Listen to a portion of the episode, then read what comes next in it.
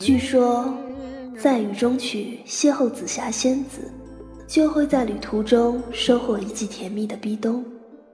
起飞时飞越《肖申克》的高墙，就能与少年派一起到达楚门的世界。在天空之城打开机器猫的口袋，还会和加菲猫一起穿越霍比特人的袋底洞。双面银幕带你开启轻松的电影旅程，别忘了和你的静静一起收听。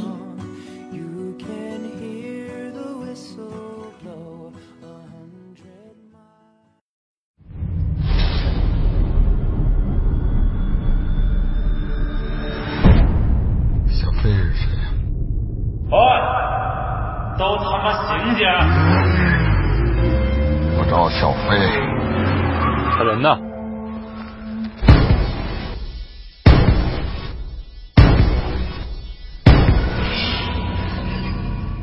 你有你的规矩，我们也有我们的规矩。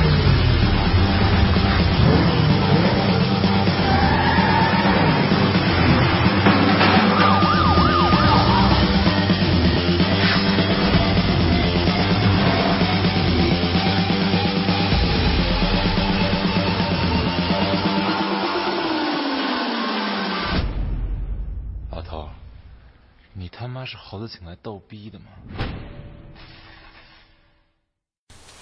双面银幕，多面解读，欢迎收听本期的双面银幕。大家圣诞节快乐！呃圣诞节都过了，圣诞节快乐！是吗？我我我从来没有这概念，其实我也我没只有过年。这一期节目算是二零一五年的一个收尾。啊，最后一期了啊！对对对对，嗯、然后我们来聊刚一才好像下没。有自我介绍哎。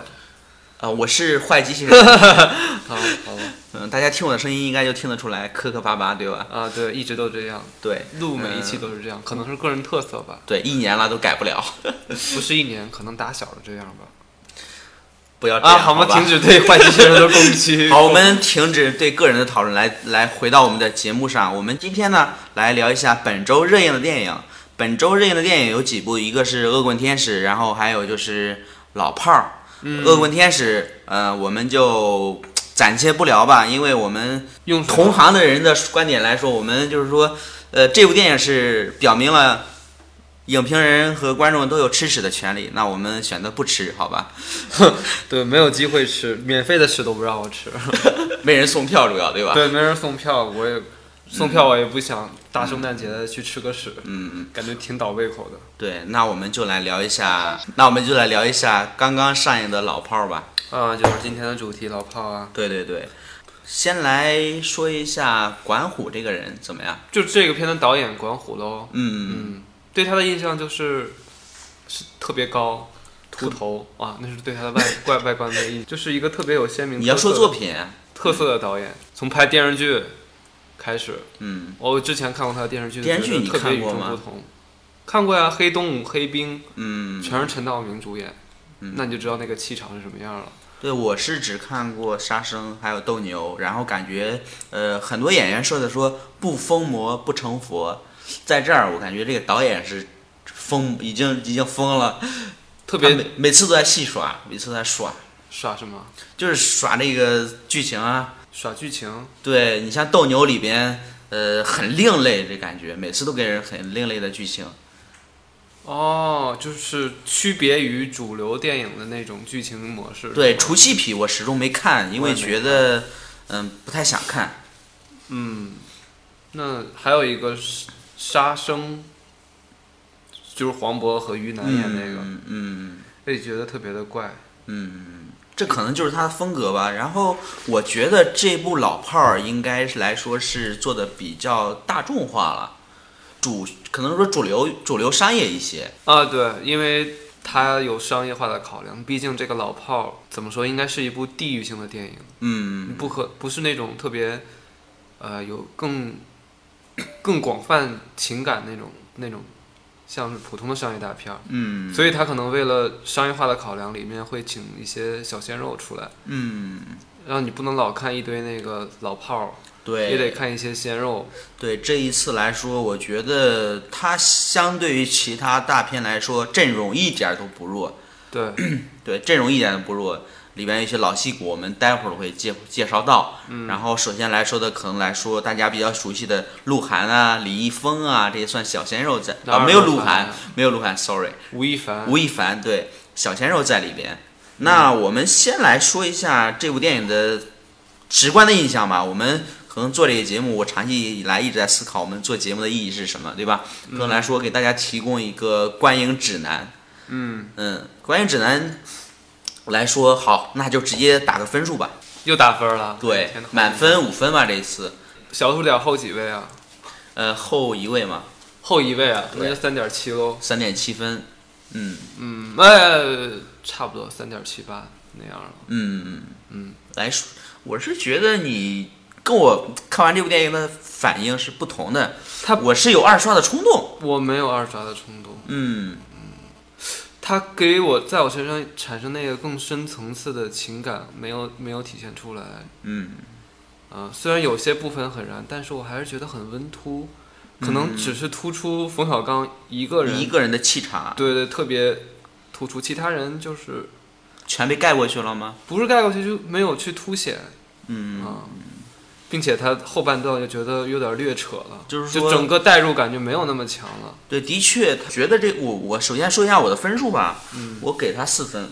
嗯嗯，然后我说理由的话，我觉得，呃，从题材上来说，这部电影是能让我感受到现代人生活的迷茫，就是可能来说两代人嘛，中间冯小刚所饰演的是一代，然后，呃，然后还有李易峰、吴亦他凡对吴亦凡他们饰演的也是一代老炮儿和小炮儿的迷茫，嗯，这是能感觉到的。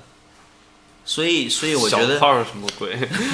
对，所以我觉得他们这部电影中还是有一些真实的感情的抒发的。啊，能确实是能他们对一个时代的落幕，另一个时代的开启，会一些站在这么一个交接上会有迷茫，也看不惯现在的情形，也想也想坚守自己过去的规矩嗯，的这么一个，但是对于这个对这个大的时代背景，他我无可他无力无力他也他他也没有甚至看不懂了，不能说无力改变，甚至来说看不懂了已经。嗯，其实我看完这部电影之后，我印象最深的是这部电影中的一些方言，还有粗口。那你说的就是那个京京京腔京话那些，对对，对，嗯，确实是，嗯，就是普通电影很少去展现，你可能听的最多的是河南话、东北话。对，很能很少去听一部全是北京俚语的那个电影出现。嗯嗯。比如说他说吃饺子，那就是吃馅儿。还有一句话是说，呃，你趁他不注意跑出去，说你瞅冷子跑出去，嗯，这些这些东西可能离现在的年轻人来说是很远的。我觉得要是从单纯的娱乐性、观赏性角度来说，嗯，可能看这部电影能获得的就是老北京的一个文化，嗯，包括他的行为方式，这些是蛮好玩的。但是李易峰为什么不是京话呀？对这个东西，我觉得也很纳闷儿。所以我刚开始说鹿晗嘛，其实说鹿晗我说错了，但是鹿晗的确是北京人。啊，如果说找鹿晗演，可能觉得太嫩了，就是太这个模样太太小太娇小了太娇小了。嗯我另外想起一个人，其实来说，在里边他演了个配角儿，就是冯小刚去找李易峰，出现在一个屋子里边儿的，就是他那个嗯小伙伴儿夏雨。我觉得夏雨完全由不是是是叫张一一山对对对，我觉得如下雨 不是夏雨， 张一山和夏雨老是闹混。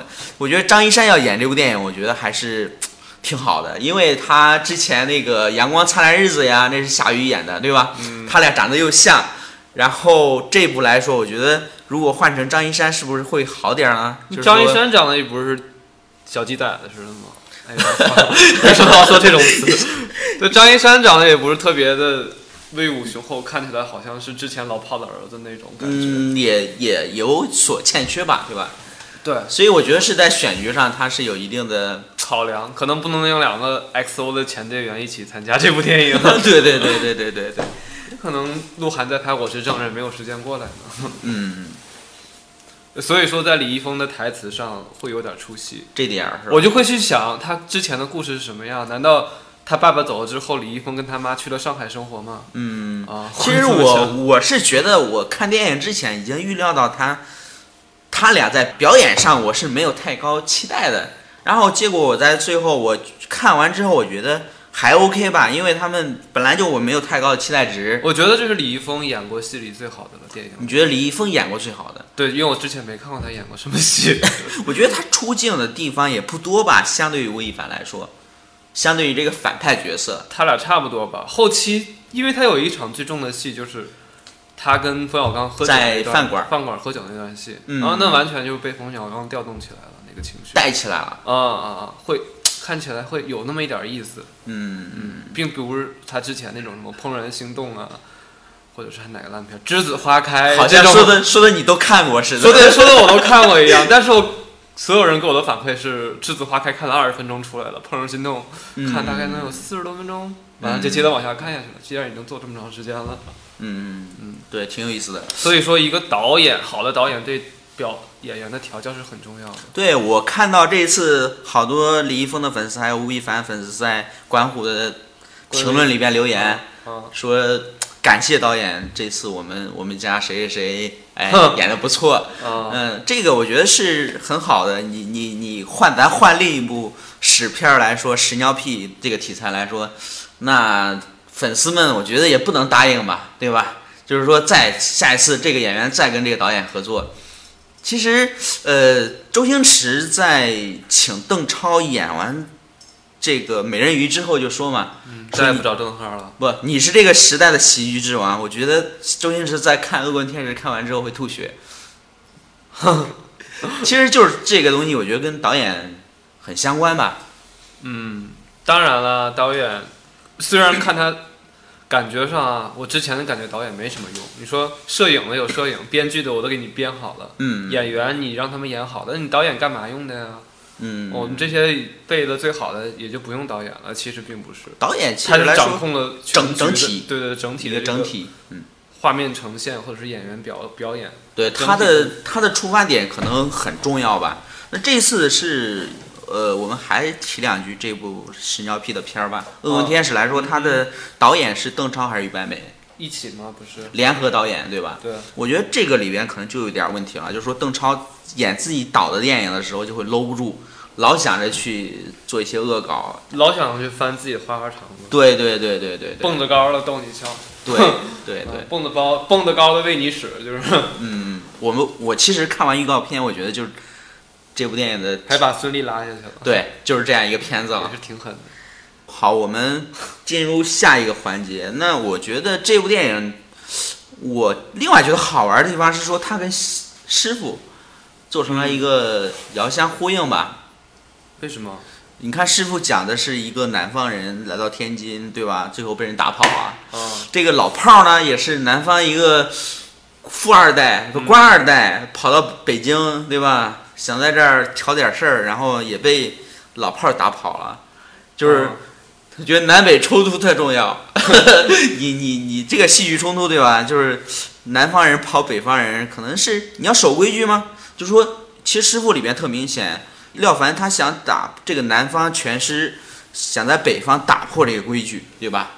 嗯，但是最后是我觉得成了一半儿吧，嗯，然后打武馆，对对对对对，对，然后在《老炮儿》里边儿，我觉得这部电影它告诉人们要守规矩，你要守规矩，这是两个非常有意思的话题。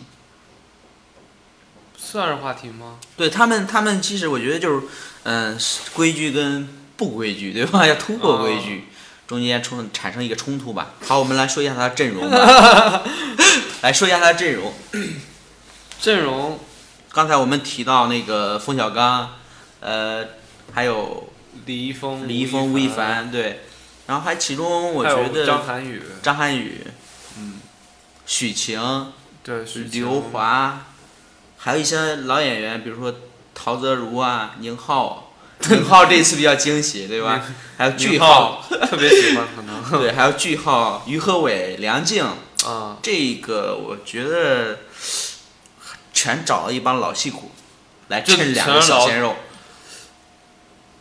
也不算趁小鲜肉，因为嗯这部影片最重要的就是冯小刚，所以说小鲜肉只是是感觉只是商业元素上的考量才会放进这两个当红的人，嗯，就完全展现那个就是老一辈的那种，老一辈说的有点太那个高，就是老老北京那种风韵犹存嗯那个套路，因为在这其中你也看见了，他们可能每个人就是离开青春年华之后变了模样，对，然后有的特别有钱，有的可能还生活在社会底层，嗯就是怎么说，像是七十年代过后，每个人都不一样了，到最后在冰场上嗯，聚集到一起，说白了就是，呃，老北京的精气神儿还在嘛？我觉得这是一个这部电影探讨的一个话题吧，就是说高楼林立，对吧？然后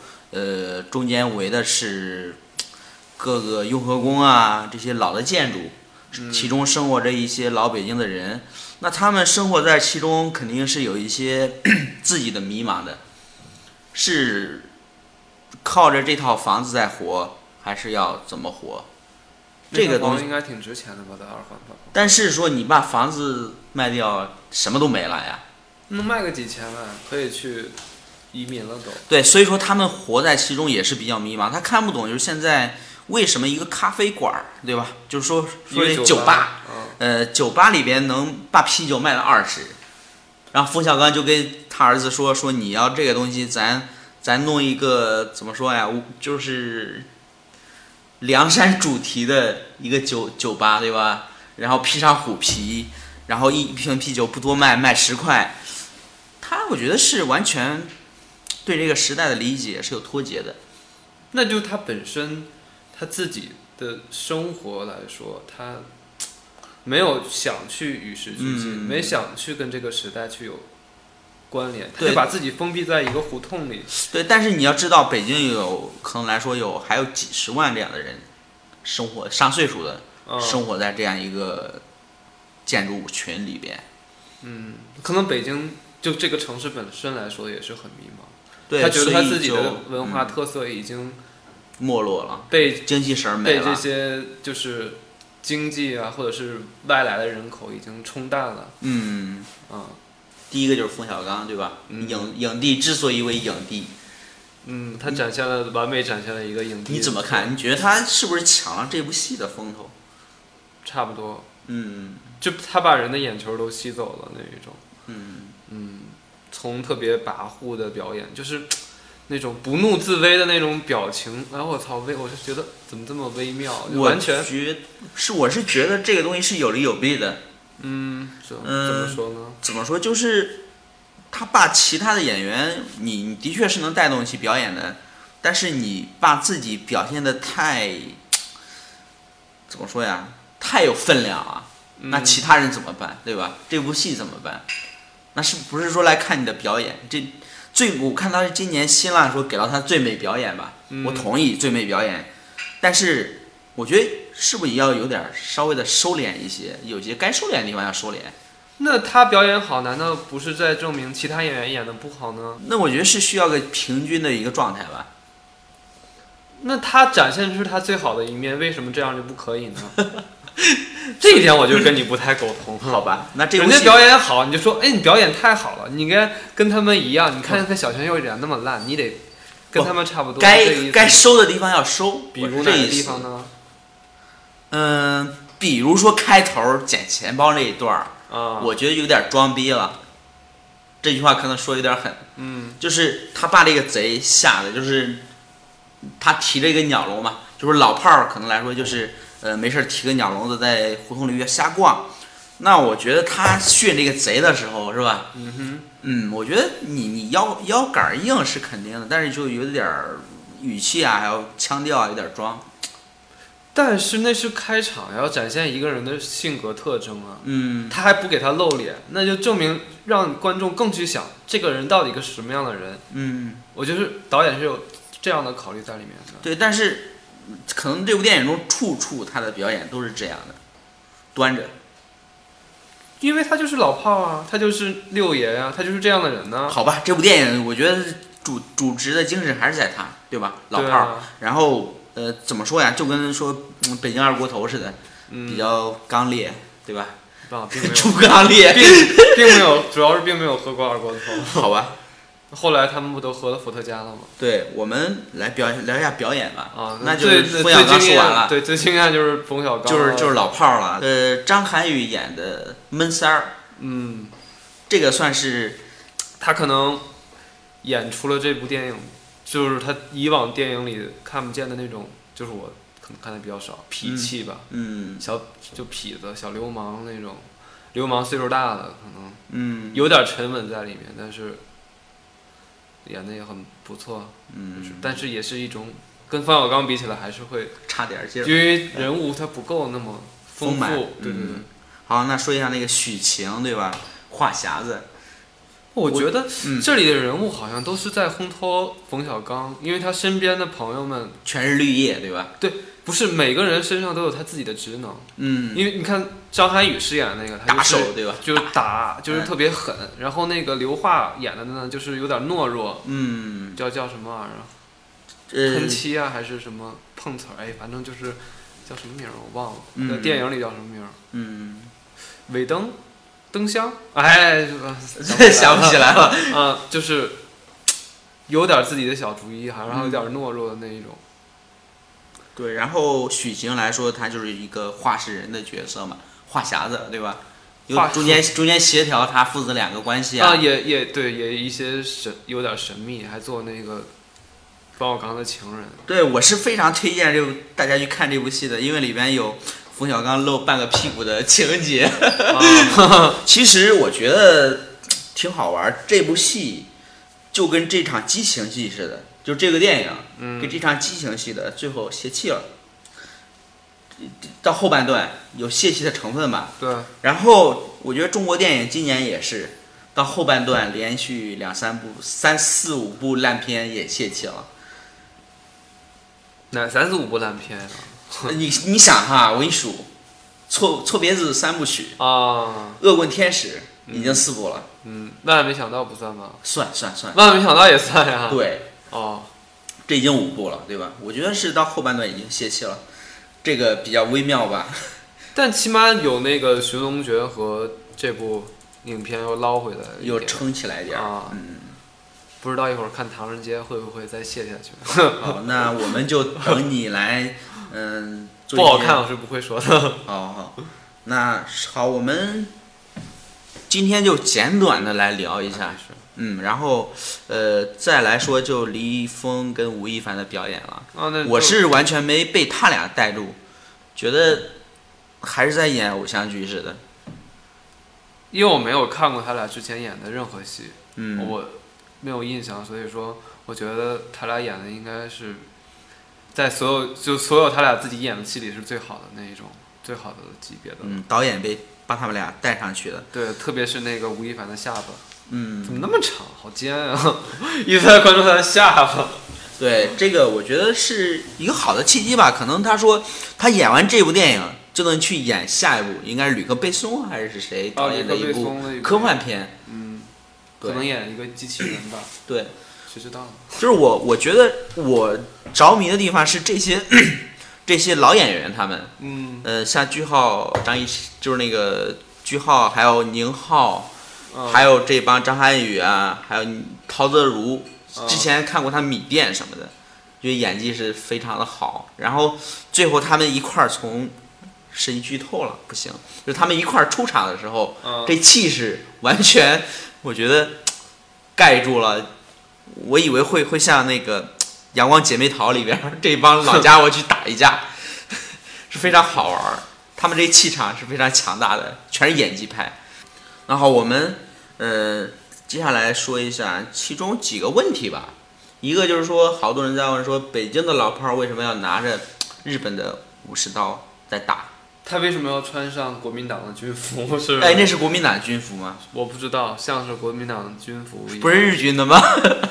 那一身都是日货啊 呀。对，我是我是觉得，我我之前在《老炮儿》上映之前已经写过两篇文章了，啊，一个是观后感，一个就是这个为什么他们要拿着日本的武士刀？为什么？因为可能来说，证明了冯小刚饰演的角色，他的上一辈儿是参加过抗日战争的，然后这些东西就缴获回来嘛，就在家里当做一个荣誉，对吧？这是当年老子拿命换回来的，嗯，然后就被供起来了。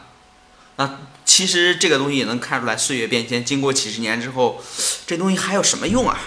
所以说，是不是说我背着上街，大家以为是个艺术品，不不被朝阳区群众抓起来问，哎，你背着什么东西，对吧？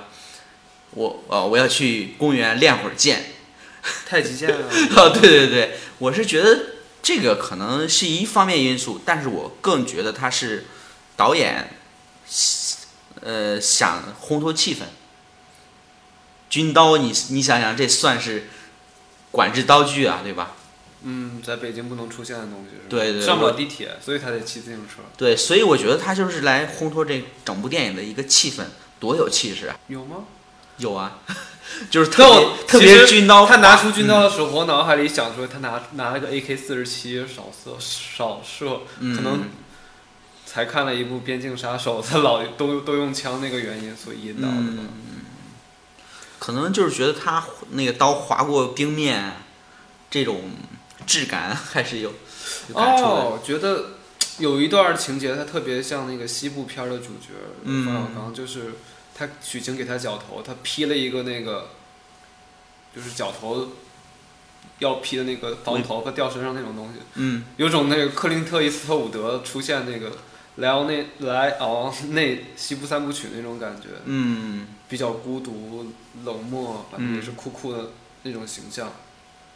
我不知道导演这个处在处理这部戏的这个，就是这一桥段有的没有时候参照过是啊嗯吧？对，有没有参照过这种这个东西的出现？反正它整个片也蛮符合西部西部史诗的。反正，嗯、我现在融不进去，过去我也无法改变。有一嗯种，那是不是说，如果说把这个场景换成沙漠，两个人在沙漠上对打，哎对吧？对对就是这种感觉，其实呃，两方斗殴掐架，对吧？嗯，完全就可以，然后可能说一招致命，这边就倒下了。对，完全可以成立的一个东西嘛。对对对，我觉得这么一说，我也觉得是有参考吧。节目的最后，到最来后了都，对，来说一下呃关于老北京电影的一个推荐吧。嗯然后说完这个，我们再来说一下今年奥斯卡颁奖季有哪些已经出资源的最全好都出了。对最好熟肉的。我们我们先来说呃老北京电影的一个推荐。哦嗯你印象中给你印象最深的老北京电影就是方言电影有哪些？难道是阳光灿烂的日子？啊，这算这个算是排头一号的，肯定的。哦，我特别之前特别喜欢看一个片儿，叫那个《嗯我们俩》。嗯呃，一个女导演演的，就是一个老太太，老北京的，嗯，然后一个小姑娘做保姆，对一这个租他们家房子，就是对这个他俩挺有意产思生的的感觉，嗯感感情嗯就是这个，叫《黄连后破》。这是什么鬼啊？嗯，一部你听这名字哈、黄连后破》其实是两味中药。哦，它讲的是什么？一个北京的老老中医，嗯，然后去他的女儿的老板生病了，然后就给他爸看，他爸说你活不过哪一天哪一天。这个人不信，他说我当天在全聚德摆大席，你要来吃。这老头儿就说我不吃死人的饭。其实我觉得 这个中中间有一些老北京文化的东西阐释吧，也包括北京人的性格，对吧？嗯，也包括中医的中药的这些东西，我觉得看着挺有意思的。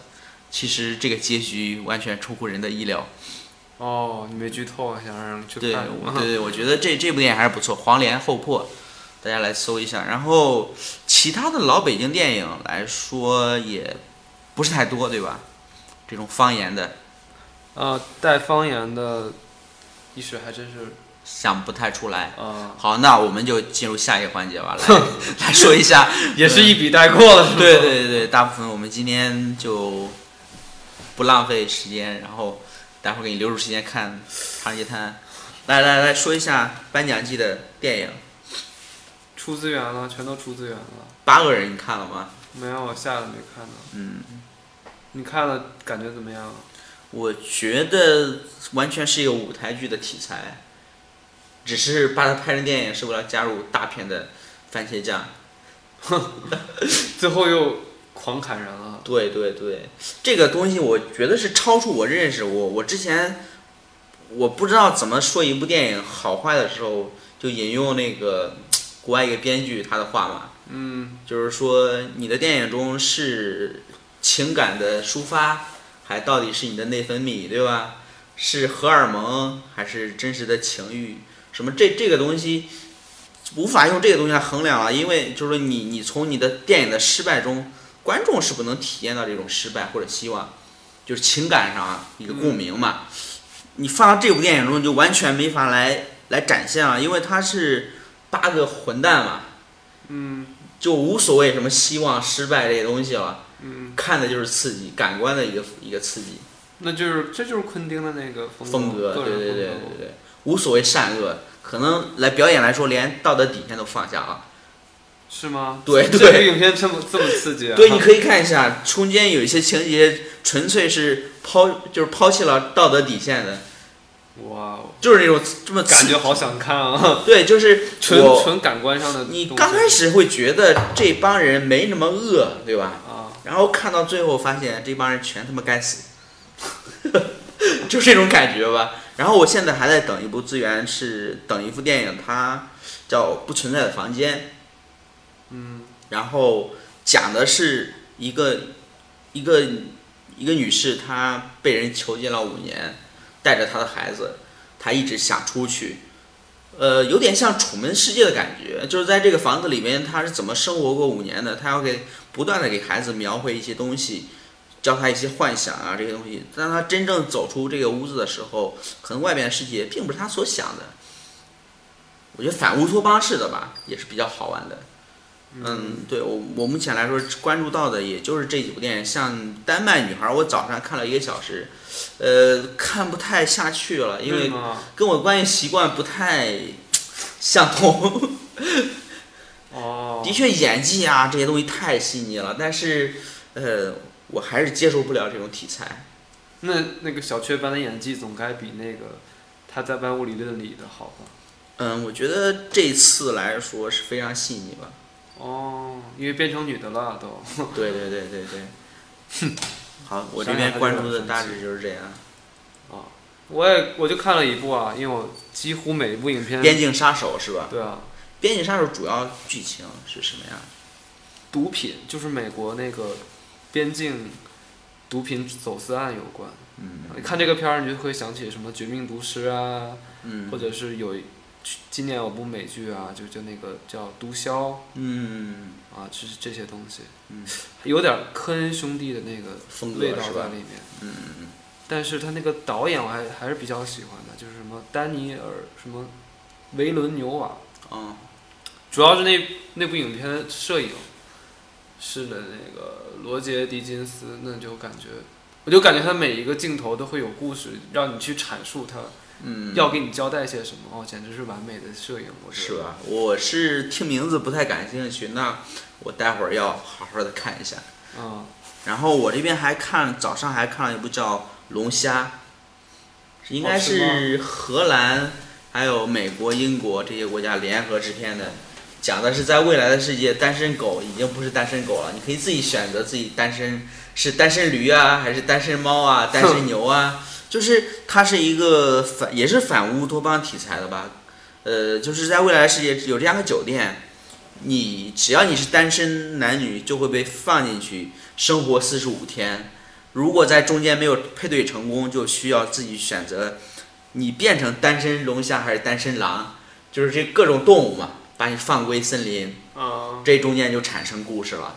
好像这部这个导演之前的一部电影叫《狗牙》，嗯讲的也是这种，就是不是这种设定，反正也差不多就一家人啊。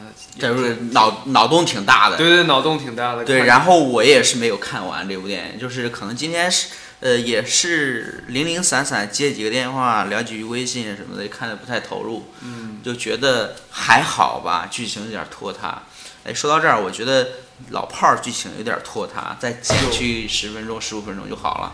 对它有一些部分，我觉得略于温吞，嗯没给我更强烈的深层次的那种感觉。然后嗯我就知道他想要表现的是，可能老一辈儿啊，或者是各种啊新老交替的那种彷徨啊，那些那嗯些那些东西有时候就觉得代入不进去。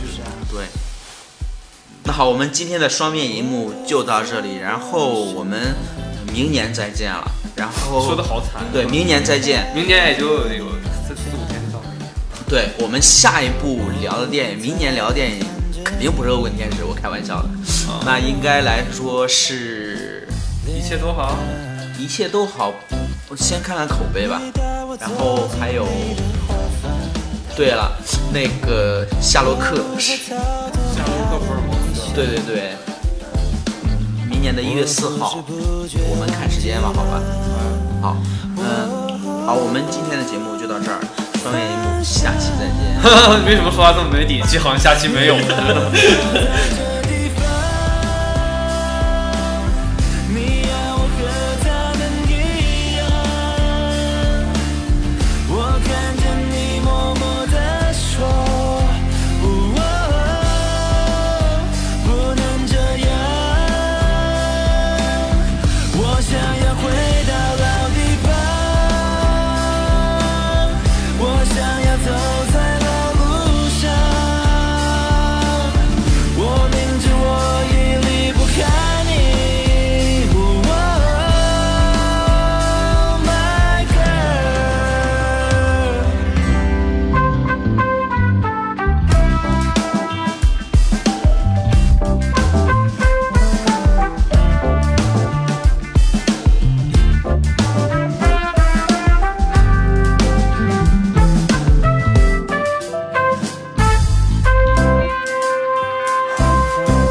你带我走进 Oh